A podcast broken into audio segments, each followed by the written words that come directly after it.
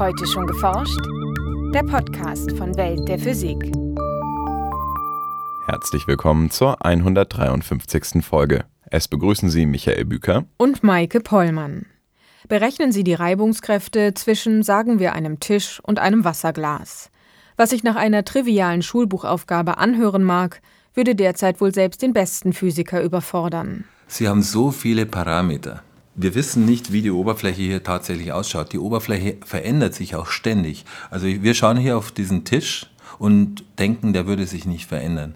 In Wahrheit ist hier ein ständiges Kommen und Gehen von Atomen und Molekülen. So Franz Giesebel von der Universität Regensburg.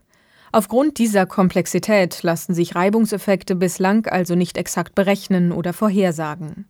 Wie Wissenschaftler dieses Phänomen inzwischen auf den allerkleinsten Größenskalen untersuchen, was Reibung für unseren Alltag bedeutet und warum ohne sie überhaupt nichts läuft, erfahren Sie heute in unserem Schwerpunkt.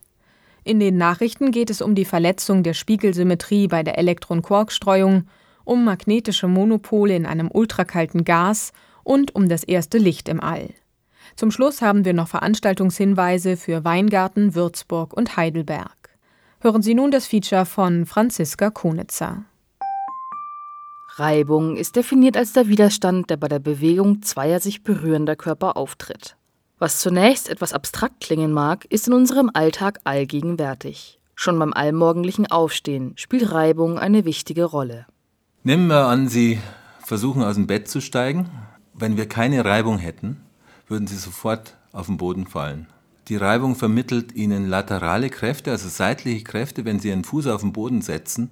Sie müssten ohne Reibung ihren Schwerpunkt stets exakt über der Standfläche halten. Das heißt, man kommt nicht weit ohne Reibung. Erklärt Franz Giesiebel von der Universität Regensburg. Rollen, haften oder gleiten zwei Körper aneinander, entsteht Reibung. Diese wiederum erzeugt Wärme. Daher rieben unsere Vorfahren Holzstöcke aneinander, um Feuer zu machen. Allerdings, die durch Reibung erzeugte Wärme kostet Energie, die ungenutzt verloren geht. Deshalb ist Reibung in vielen Fällen ein eher lästiges Phänomen. Stören tut die Reibung natürlich bei den meisten Maschinen, weil die einfach Energieverluste verursacht und mechanische Energie in Wärme umwandelt, unerwünschterweise.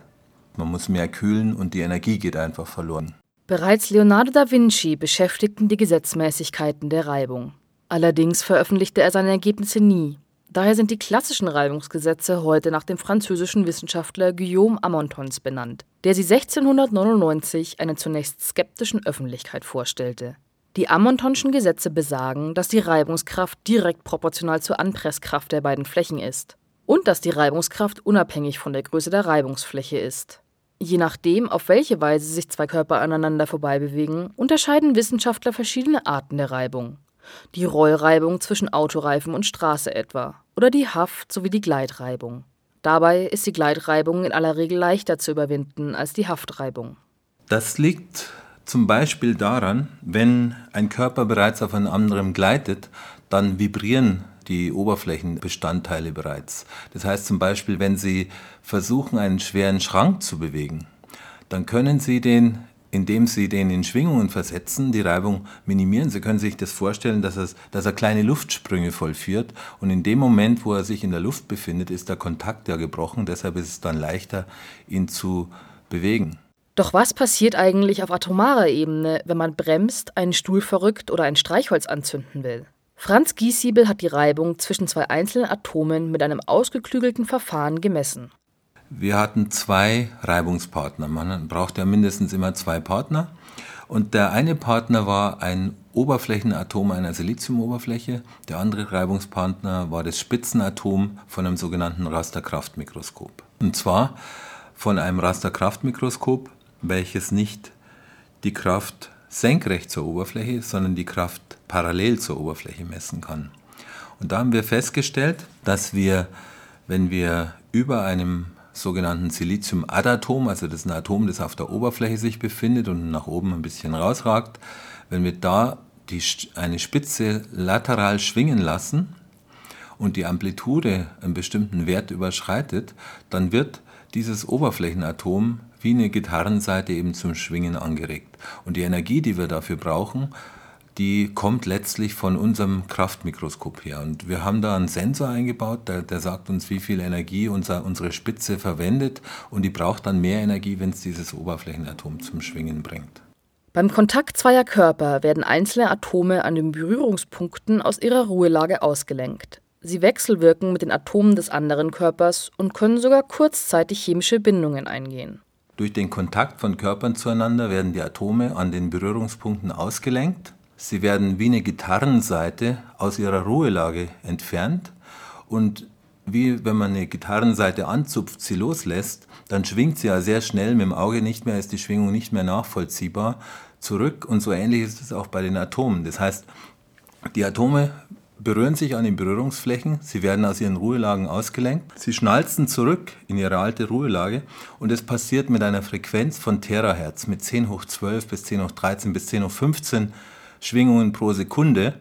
Zum Vergleich, im elektromagnetischen Spektrum ist es die Infrarotstrahlung, die in diesem Frequenzbereich schwingt.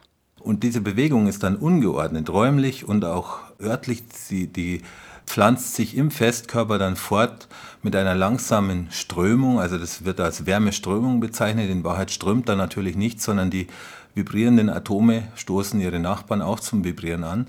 Die Bewegung ist allerdings völlig ungeordnet. Es sind aber, aber, aber Milliarden von Atomen, die in alle möglichen Richtungen schwingen. Das heißt, die Energie ist nicht verloren gegangen, aber sie wurde ungeordnet. Von einer gerichteten Bewegung in eine ungeordnete mit vielen Beteiligten. Und das ist die Reibung, die die Energieumwandlung von mechanischer in Wärmeenergie verursacht. Die thermische Energie basiert also auf der ungeordneten Bewegung vieler Atome. Ein Material oder ein Körper ist umso wärmer, je schneller sich die Atome in ihm bewegen. In einem weiteren Schritt untersuchten Giesiebel und seine Kollegen, welchen Einfluss die atomare Oberflächenstruktur auf die Reibung hat. Sie interessierte, ob die Stärke der Reibungseffekte von der Richtung abhängt.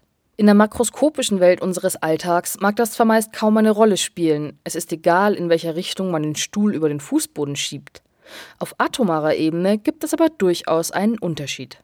Wir haben jetzt eine Oberfläche untersucht, auch eine Siliziumoberfläche, aber die ist in einer anderen Richtung orientiert, in einer anderen Kristallrichtung geschnitten sozusagen. Und da ordnen sich die Oberflächenatome in Paaren an, so ähnlich wie Schaukelpferdchen. Das heißt, zwei Atome schließen sich erstmal zusammen und jedes dieser beiden Atome hat noch zwei Beinchen nach unten. Und ähnlich wie beim Schaukelpferd, das sich ganz leicht in Längsrichtung auslenken kann, aber sehr schwer in, in die Querrichtung, so ähnlich ist es auch bei diesen Oberflächenatomen. In der Größenordnung von Atomen, also auf einer Skala von Milliardstelmetern, hängt die Reibung also durchaus davon ab, in welche Richtung man schiebt. Diese sogenannte Anisotropie oder Richtungsabhängigkeit ist ein weiteres Puzzlestück bei dem Versuch, das Phänomen Reibung zu verstehen. Die Berechnung seiner Gesetzmäßigkeiten ist nämlich, auch Jahrhunderte nachdem Amonton seine Gesetze vorgestellt hat, immer noch unmöglich. So kann die Reibungskraft zwischen zwei Körpern auch heute nur grob gemessen, aber nicht berechnet werden. Diese Reibungsgesetze sind unheimlich schlecht bestimmt. Wenn wir die, das vergleichen mit der Präzision, die wir sonst in der Physik erreichen, dann können wir nachschlagen in einem Physikbuch, was ist die Reibungskonstante zwischen Holz und Stahl und dann steht da vielleicht 0,1 und das bedeutet den Quotienten aus der Kraft, mit dem ich die Körper aufeinander drücke und der Reibungskraft, die also parallel zur Oberfläche der Körper beherrschen kann. Diese 0,1 ist allerdings, das kann auch zehnmal so viel sein. Also es kann auch sein, wenn sich die Oberflächen irgendwie ändern, dass es dann plötzlich viel mehr ist. Und das reflektiert einfach die Komplexität des Problems. Wir haben in Wahrheit Abermilliarden von Atomkontakten. Die müssten wir eigentlich alle einzeln beschreiben. Wir haben nicht die Eingangsparameter. Wir wissen den Zustand nicht genau und deshalb können wir auch keine guten Vorhersagen treffen. Die Unberechenbarkeit der Reibung hat direkte und vor allem teure Auswirkungen. Schließlich kommt es in allen unseren Maschinen und Geräten aufgrund der Reibung zu nicht unerheblichen Energieverlusten. Wissenschaftler hoffen daher, durch ein besseres Verständnis der Reibung mechanische Systeme, etwa Fahrzeugbauteile oder winzige Bauteile aus der Mikrosystemtechnik, verlustärmer zu machen und dadurch Energie zu sparen. Nachrichten das frühe Universum war in der sogenannten Phase der Reionisation weniger heiß als bisher angenommen. Das berichten Wissenschaftler in der Fachzeitschrift Nature. Nach dem Urknall kühlte das Universum so weit ab, dass sich nach etwa 400.000 Jahren Wasserstoffatome aus Protonen und Elektronen bilden konnten.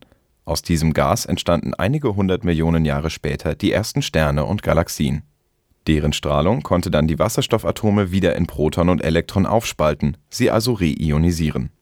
Nachverfolgen lässt sich diese Entwicklung durch das Beobachten der sogenannten 21-cm-Linie, einer charakteristischen Strahlung aller Wasserstoffatome im Universum. Mithilfe von Radioteleskopen lassen sich solche Signale selbst aus der Frühzeit des Universums noch heute empfangen. Die aktuelle Entdeckung wird es erforderlich machen, die Phase der Reionisierung im frühen Universum neu zu berechnen, so die Forscher. Sie entwickeln nun neue Modelle für die Wechselwirkung der ersten Sterne mit dem umgebenden Wasserstoffgas. Magnete bestehen normalerweise aus einem Nord- und einem Südpol, selbst wenn man sie in immer kleinere Stücke zerteilt. Es gibt jedoch Theorien, die magnetische Monopole vorhersagen, die also nur einen einzigen Pol besitzen. Tatsächlich wurden solche Monopole bereits in verschiedenen Materialien wie etwa sogenanntem Spin-Eis oder Flüssigkristallen entdeckt. Ein Forscherteam hat nun erstmals magnetische Monopole in einem Gas aus ultrakalten Atomen erzeugt und direkt beobachtet. Dazu stellten die Wissenschaftler zunächst ein Bose-Einstein-Kondensat aus ultrakalten Rubidiumatomen her. Mit Hilfe einer komplexen Anordnung mehrerer Spulen erzeugten sie dann ein Magnetfeld, um die Spins der kalten Atome und das damit verknüpfte magnetische Moment in eine Drehbewegung zu versetzen. Und zwar so, dass die Spins durch ihre Rotation ein eigenes, synthetisches Magnetfeld erzeugen, dessen Feldlinien ähnlich wie die Sonnenstrahlen aus einem einzigen Punkt entspringen. Auf diese Weise gelang es, gezielt magnetische Monopole zu erzeugen. In dem kalten Gas konnten die Forscher zudem kontrollierte Experimente mit den magnetischen Monopolen durchführen, wie sie im Fachmagazin Nature berichten. Zukünftig könnte der Ansatz es vielleicht ermöglichen, auch die Wechselwirkungen zwischen mehreren Monopolen zu untersuchen.